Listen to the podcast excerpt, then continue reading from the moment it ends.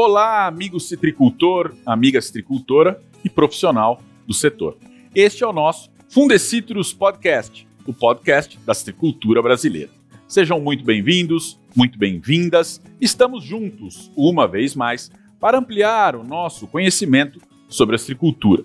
É muito bom ter você com a gente, aqui, na tela do seu computador, na tela do seu celular.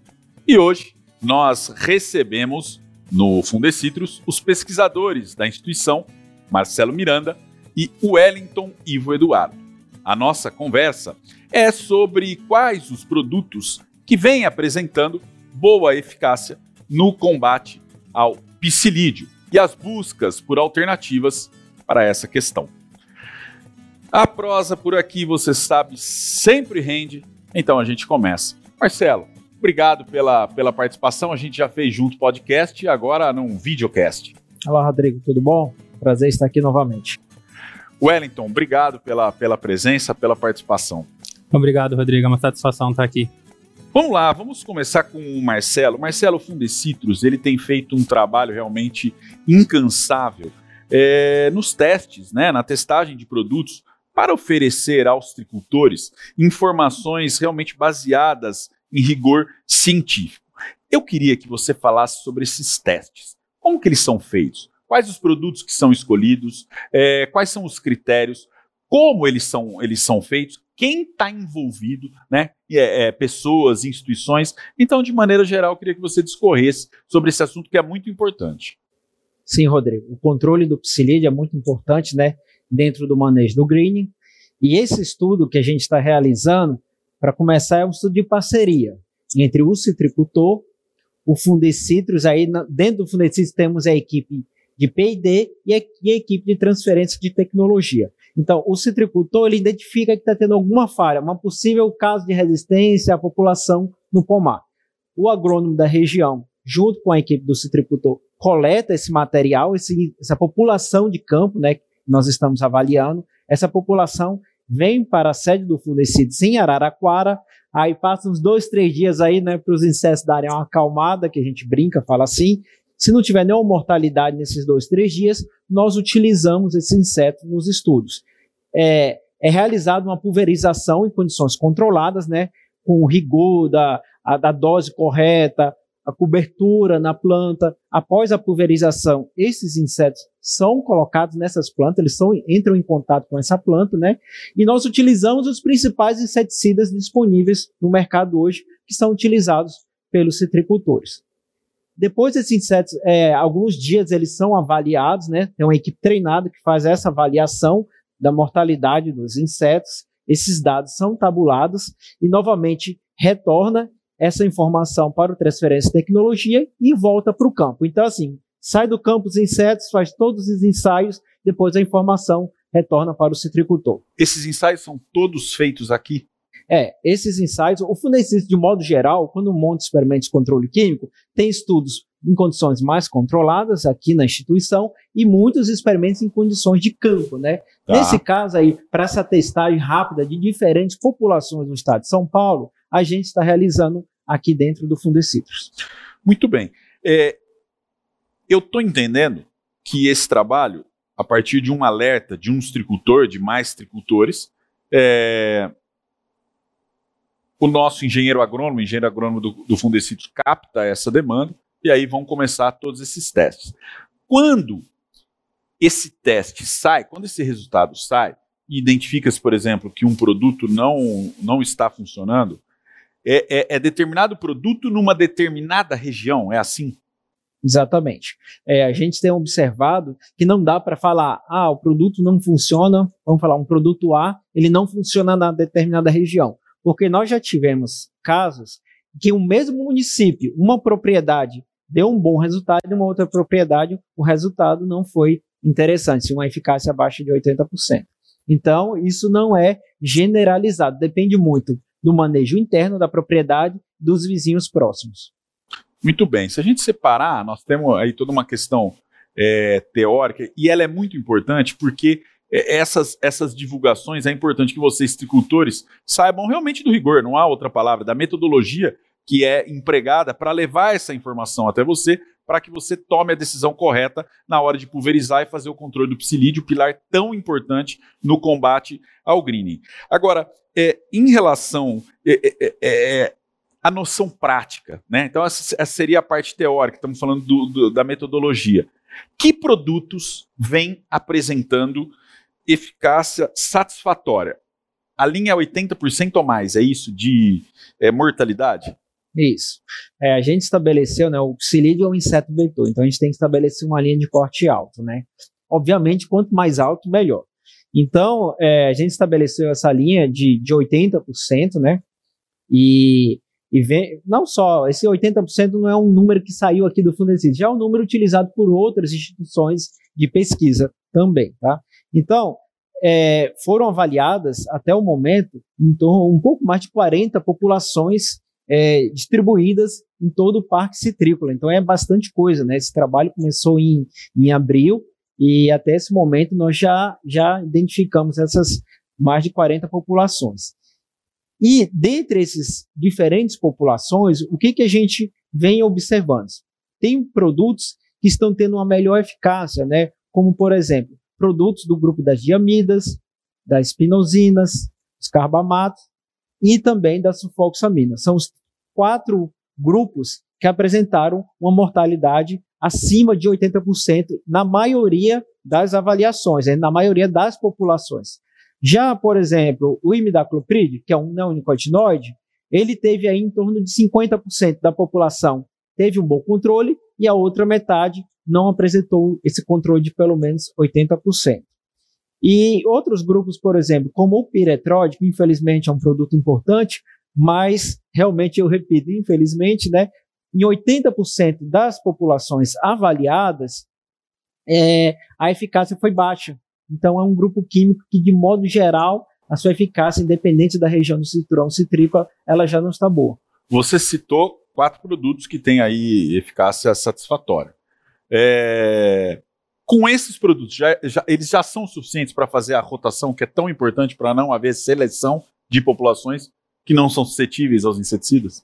Sim, com esses quatro produtos é, já é suficiente. Obviamente, quanto mais produtos, quanto mais opções para o citricultor, isso é, seria mais até para ele ter opções, né? Às vezes você não está no mercado disponível em determinado momento tal. Então, a gente vem buscando essas novas opções, mas quatro seria suficiente. Lembrando que, como, como eu falei, no caso do Midacloprid e dos outros, a gente sempre tem que avaliar casa a cada, cada região, porque pode ter novas regiões citrícolas que ainda não tem problema de resistência. Então, esses dois grupos químicos que eu mencionei, pode ser que lá eles estejam sendo efetivos, então o produtor pode entrar. Mas é importante fazer essa, esse teste nas populações, justamente para você usar produtos que estão com um bom nível de controle que estão funcionando. A ciência, ela não, ela não serve para dar as respostas que queremos. Ela serve para dar as respostas reais e que vão nortear as ações. Wellington, é, explica para gente por que o, por que, que os piretroides e os neonicotinoides não estão funcionando. Rodrigo, um estudo realizado pela Exalc em parceria com o Fundecitrus mostrou que populações de psilídeo coletadas de diferentes regiões aqui no Parque Citrícola apresentou então resistência a inseticidas desses dois grupos químicos. Então, essa resistência faz com que o produto não consiga ter uma boa eficácia no controle do psilídeo.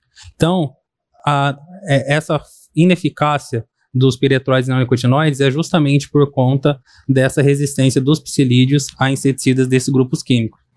É possível, porque esses são produtos queridinhos do citricultor por uma série de razão, e, a, e até por, por, terem sido usados é, constantemente, a, a, estamos tendo no parque o problema de, de, de, resistência. Fazendo agora, aí por um, por um bom período, não saberia dizer o quanto, é, a suspensão do uso desses produtos, é possível retomá-los mais para frente? É possível que de, depois de um tempo eles voltem a incorporar o rol de produtos que o citricultor pode usar? Ou eles estão banidos para sempre? Não, sim, Rodrigo. Se a gente fazer a suspensão desses produtos e utilizar os outros produtos que o Marcelo apresentou aqui, que tem uma boa eficácia no controle do psilídeo, a gente vai conseguir matar, então, essas populações de psilídeos resistentes e, com isso, reestabelecer a suscetibilidade para depois a gente estar tá retornando em um futuro próximo aí com esses inseticidas que tenham um custo um pouco mais barato para poder utilizar eles em rotação, justamente com esses outros inseticidas que estão apresentando uma boa eficácia no controle do psilídeo. Muito bem. Wellington, é, vamos falar um pouco sobre misturas de inseticidas, sobre o que podemos e o que não podemos é, utilizar. Então eu queria que você falasse é, se a, o que, que, é possível fazer em relação a misturas e do que, que depende. Se ela depende de alguma ocorrência específica é, no pomar, se tem qual relação com, com brotos, com ninfa, com psilídeo adulto, que fase que você usa. Queria que você falasse de misturas. É, essa é uma ótima pergunta, Rodrigo. Tem algumas misturas que elas são benéficas, né? Que o citricultor ele deve utilizar essas misturas para evitar o risco de seleção de populações de psilídeo resistentes. É, por exemplo, quando a gente utiliza os inseticidas tradicionalmente utilizados, que são os inseticidas que atuam no sistema nervoso e muscular dos insetos, eles podem ser misturados então com os reguladores de crescimento, é um exemplo. Os reguladores de crescimento, eles são inseticidas que eles vão atuar no desenvolvimento do inseto, ou seja, eles vão impedir que o inseto complete seu desenvolvimento. Então ele tem um modo de ação totalmente diferente desses, desses inseticidas tradicionalmente utilizados, que atuam no sistema muscular e também nervoso dos insetos. Então, com isso, como o modo de ação é totalmente diferente, é muito difícil um inseto ser resistente, então, a esses inseticidas químicos tradicionais e esse outro modo de ação. Então, por isso que ele vai meio que matar esses insetos, essas ninfas, né, que têm essa característica de resistente, ajudando, então, a não selecionar populações de psilídeo resistente. Uma outra mistura também, Rodrigo, que é bastante, é, que, que é bastante interessante, é o uso de óleo mineral. Então, o óleo mineral, quando ele é usado em baixas concentrações, ele vai ter um efeito adjuvante na aplicação. Mas quando ele é utilizado em concentrações de 0,5% a 1%. O que, que tem... é o efeito adjuvante? Deixa, deixa eu, eu, eu te interromper aqui. O que, que é o efeito adjuvante? O efeito adjuvante ele vai melhorar a qualidade da aplicação, né? Então, mas quando ele é usado numa tá. concentração um pouco mais alta, concentração de 0,5% e a 1%, ele tem um efeito de inseticida, né? Então ele tem um modo de ação, vamos dizer assim, a grosso modo, que ele vai sufocar os insetos, né? Então ele conseguiria matar aqueles psilídeos que os inseticidas tradicionalmente utilizados, eles não conseguiriam por conta dessa resistência do psilídeo. Então ele é um modo de ação totalmente diferente e como é, esse modo de ação, é, vamos dizer assim, ele sufoca o inseto a grosso modo, é muito difícil do psilídeo adquirir resistência a, a, a esses produtos, os óleos minerais. Deixa eu ver se eu entendi. Você tem um, um, um inseticida que vai agir no, no, no, é, no sistema é, muscular, no sistema nervoso, está dizendo, né? É, é, e, e, e, o óleo mineral já é um sistema físico. Isso, exatamente. Se tivesse uma asfixia, vamos falar assim, Exa aí não vai ter resistência. Isso, aí é você não tem defesa. O risco de ter é, populações resistentes a esse sistema é muito difícil. Tá bom. Então ele vai ajudar então no manejo da resistência, a evitar a seleção de populações resistentes aos inseticidas. Mas aí eu, eu lhe pergunto, é possível fazer então uma aplicação só com óleo mineral o tempo inteiro? Não, Rodrigo, isso aí é, é uma ótima pergunta, porque o óleo mineral ele vai ter um efeito somente na aplicação tópica, ele não tem um efeito residual. Então, se você faz a aplicação do óleo mineral e depois chega os psilídeos, ele não vai ter uma boa eficácia de controle. Tá. Então, você precisa ter os psilídeos no campo para você estar tá podendo realizar essa aplicação com óleo mineral. Então, quando você faz a aplicação do óleo mineral juntamente com o inseticida, porque o inseticida vai ter o, o efeito residual e o óleo mineral vai ter essa aplicação tópica para matar no caso, esses insetos que, os inseticidas tradicionais eles acabam não matando por conta se ele tiver algum, a, alguma resistência. E só complementando a minha, a, a minha resposta, Rodrigo, na, na, parte do regulador de crescimento é importante salientar também, porque esse regulador de crescimento ele vai atuar principalmente, na verdade, só na fase jovem do, dos insetos, só nas ninfas. Então, é necessário, para fazer, no caso, essa mistura do regulador de crescimento com esses inseticidas é, químicos, é, é, necessário que haja ocorrência de brotação na área, porque as ninfas, elas só se desenvolvem, ou seja, só ocorrem nos brotos. Então, se no pomar não tiver ocorrência de brotos, é, não tem a necessidade de você estar tá utilizando esses reguladores de crescimento, porque ele vai matar a sua forma jovem que não vai estar tá presente no pomar. Perfeito, muito claro. É, existem também, então, as, as, as misturas adequadas são com reguladores de crescimento e com óleo mineral. Além disso, Rodrigo, o Fundecido está realizando é, alguns estudos é, em, com relação aos inseticidas biológicos e botânicos. Em breve, a gente terá resultados nele com a mistura com os inseticidas tradicionais é, para estar tá disponibilizando para o setor citrícola. Interessante, muito interessante. E existem também as misturas que são inadequadas, e aí podem, podem haver, haver erros. Sendo prático, o que, que não pode fazer?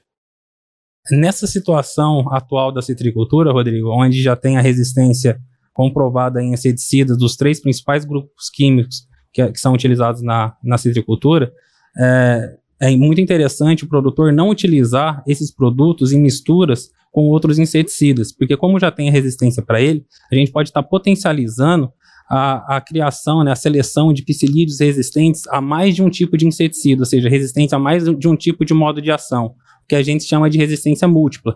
Então, esses super psilídeos, isso não seria interessante, né? Porque a gente teria uma dificuldade muito grande, muito grande de estar controlando esses psilídeos. Então, não seria interessante a gente utilizar esses inseticidas com resistência comprovada e mistura com outros inseticidas. O ideal mesmo seria utilizar os produtos que o Marcelo acabou de comentar aqui têm uma boa eficácia, né? Sobre o controle do psilídeo, associado então com o óleo mineral ou com os reguladores de crescimento para evitar então a seleção de psilídeos resistentes e com isso manter a viabilidade dessas moléculas por muito mais tempo. Perfeito, muito claro, muito claro. Marcelo, é... e as alternativas e os novos caminhos dentro é... do, do, do controle químico? O que está tá, tá sendo feito? Como é que está esse assunto no setor? Que momento nós estamos? É, Rodrigo, é uma pergunta que eu recebo constantemente. Todo dia tem uma mensagem do celular, tem produto novo, né? A gente sabe que o mundo está mudando, né?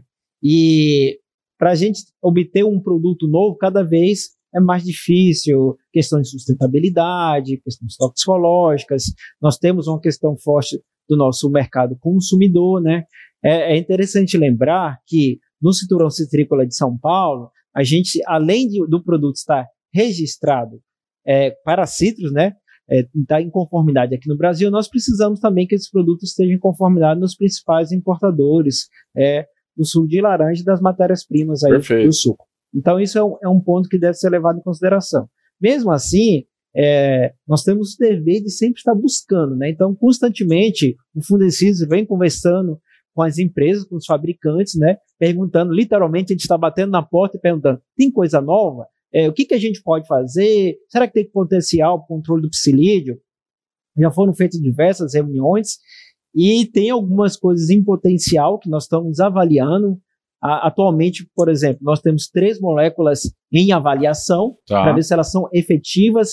É, em breve a gente já tem mais algumas aí que a gente já vem mapeando, conversando com as empresas que vão, vão estar disponíveis, né? Que essas moléculas, primeiro, elas têm níveis. Primeiro tem um nível que é mais restrito, é, é, depois tem um nível que você pode fazer a avaliação, instituições de pesquisa como o Fundecidos podem fazer essa pesquisa. Então, a gente tem algumas moléculas que em breve a gente vai estar tá, é, realizando ensaios também. Temos moléculas hoje no campo já, ah. moléculas em casa de vegetação e algumas para começar. Então, eu acredito que em breve, alguns resultados aí, né, um futuro relativamente em breve, a gente vai ter novos produtos é, com resultados para mostrar se eles são ou não eficazes no controle é, do psilídeo. Muito e, bem. Bom. E, mas uma coisa que eu gostaria de complementar é que essa informação, todo esse trabalho, voltando ao início da nossa conversa, né, todo esse trabalho ele vem sendo divulgado esses resultados, né? A gente teve um workshop de greening, isso foi comentado. Nós temos o Citrus em Foco, né, reuniões em diferentes regiões do estado. A equipe de transferência de tecnologia vem mostrando esses resultados também. Reuniões, outras palestras, eventos que o Fundecitrus participa, esses resultados dos, dos produtos, como você falou, é, é, um trabalho contínuo, né? Então, às vezes, passou um mês, a gente já tem resultado novo. Então, é um trabalho contínuo realmente que vai ser mantido aqui no, no Fundecitrus. E a novidade é que em breve a nossa equipe de comunicação vai estar disponibilizando isso no site do Fundecitrus de uma forma interativa. Então, o produtor vai poder consultar isso no site do Fundecitrus, fazer algumas seleções. Então, vai ser bem interessante. Em breve, isso vai estar disponibilizado assim, real time para o produtor no site do Fundecitrus. Interessante. Então, estamos em evolução. É muito importante. Marcelo, é, muito bem, eu, eu, eu agradeço a presença de, de, de vocês dois aqui. E na qualidade de especialistas no psilídeo, E, de novo, esse é um, é um pilar, não é importante, é decisivo para o controle da, da doença. E a gente sabe o quanto foi difícil nos últimos anos, em função, sobretudo, é, da resistência aos principais produtos, fazer esse controle com qualidade. Mas que recado que vocês deixariam é, para o estricultor? Uma dica, um recado nesse momento que é difícil, mas que esse trabalho é importante. Deixar um recado que o produtor utilizando as ferramentas adequadas, as recomendações é, que nós, as recomendações de pesquisas que o Fundecitrus passa, acredito que vai conseguir ter um, um controle do psilídeo de forma adequada e com isso conseguir então no futuro aí diminuir a incidência da, do, do greening no setor no, no cinturão citrícola. Muito bem. Bom, o que eu queria, eu vou passar dois recados, tá? Pode ser? Perfeito, justo. Tá bom, são curtos. Eu acho que essa, essa esse assunto todo que a gente falou de controle do psilídeo, sempre tem que lembrar que essas ações têm que ser feitas é, para ter uma melhor eficácia em conjunto, né? Então não adianta um produtor isoladamente fazer a rotação se o seu vizinho está exportando psilídeos é, resistentes, vamos falar assim. Então isso isso é, é bastante importante. E comentar também que a gente está buscando outras formas de controle do psilídeo, né? E em breve a gente pode até fazer um podcast sobre novas alternativas é, fora dessa área de controle é, com produtos, né? O Fundecidos vem buscando, obviamente, a gente testa muita coisa. É, às vezes o pessoal pensa, ah, o Fundecidos só testa inseticida. Não, a gente faz uma série de outras pesquisas. Infelizmente, algumas coisas não funcionam, outras vêm mostrando potencial. No futuro, o que a gente quer é realmente integrar essas novas formas de controle é, junto com o controle por meio de inseticidas. Muito bem. Então, agir é, imediatamente, agir conjuntamente e agir com qualidade nos, nos, nos pomares. Mensagem transmitida por todos. Eu agradeço a presença é, do Marcelo, obrigado Marcelo, agradeço a presença do Wellington, obrigado é, Wellington, que estiveram com a gente aqui hoje. E a gente aprendeu bastante sobre os produtos que têm sua eficácia para o controle do psilídeo.